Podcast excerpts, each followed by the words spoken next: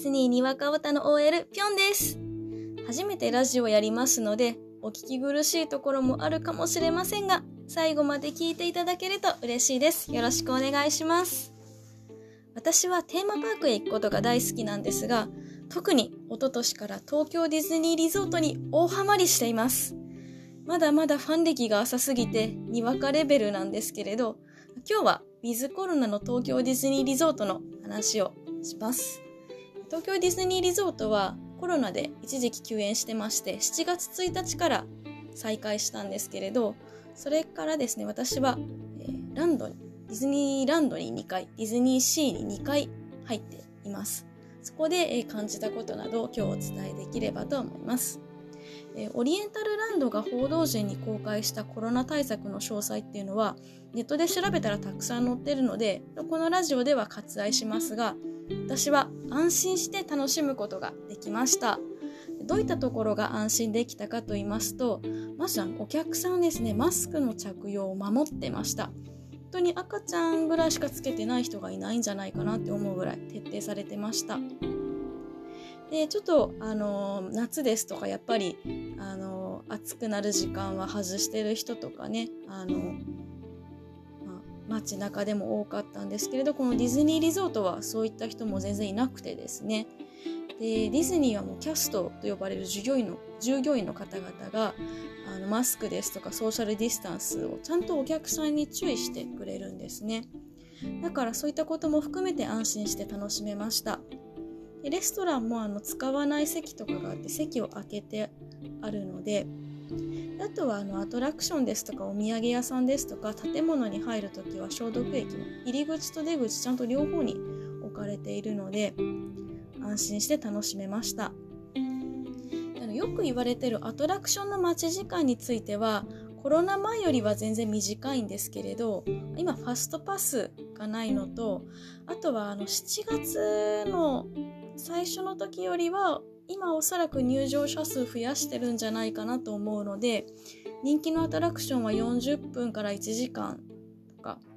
まあ、もっと長く待つこともあります。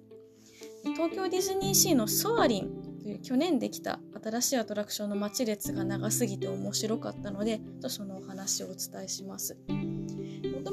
のソアリンはあの土日ですと45時間ぐらい待つこともあったんですけれど今だと1時間半から2時間ぐらいの待ち時間なので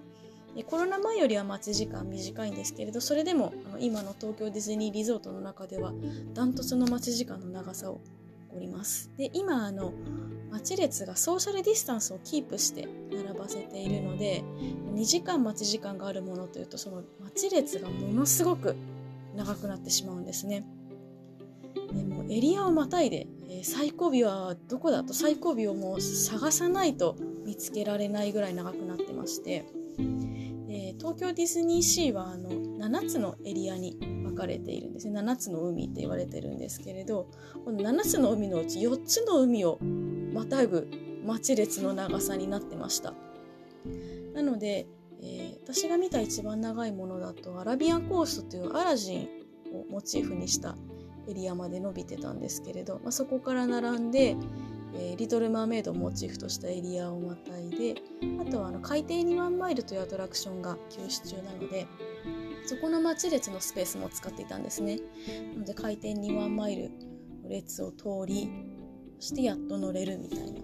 感じだったので C の中を街歩きして乗るみたいな感じでとても面白かったです。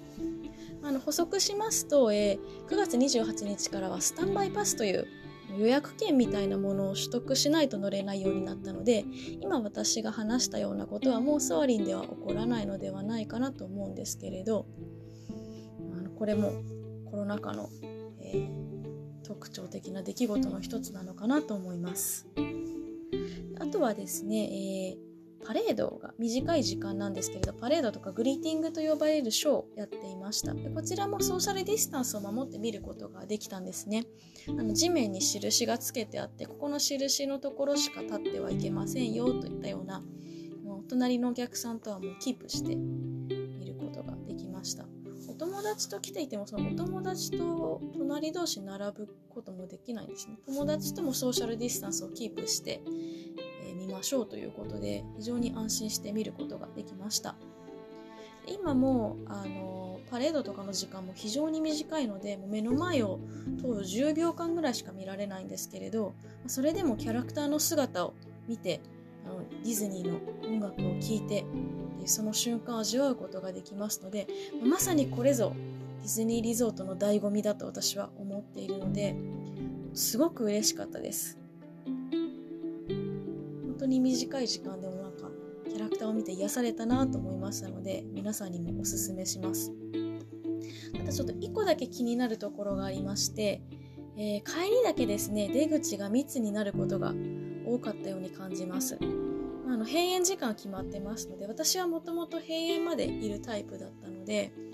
やはりあの入場は最初のオープンの時間からと11時からと2時からと入場時間を分散したチケットが売られてるんですけれど閉園時間は分散されてないので、まあ、早く帰る人もいるんですけどやっぱり閉園までいて帰る方が多いので出口のところは閉園時間は密になってました。なるべく閉園より早めに帰った方がいいかなと思いました。お土産屋さんも18時頃から入店制限して、まあ、30分待ちで入ったりとかそういったになっているんですけれど中に入るとあまりどのお土産屋さんもさほど広くないのでレジ付近は密になってました。あとはあのディズニーシーにリゾートラインというモノレールのがあるんですけれどそのリゾートラインの駅に入るための列もかなり密でした、まあ、あの駅が入場制限してるんでホームですとかあのモノレールそのものはすし詰めですとかそういったことはなかったんですけれどただその駅に入るためにすごく並ぶということなのでちょっとこの帰りは気をつけないといけないなと思いました。ここだけ気をつければあとはもうほぼノーリスクで楽しめるんじゃないかなと思います。非常に安心して楽しめる東京ディズニーリゾート。またえー、皆さんに様子ですとかお伝えできればと思います。ここまで聞いてくれた方いるのかな？もしいらっしゃったら本当にありがとうございました。じゃあね、バイバーイ。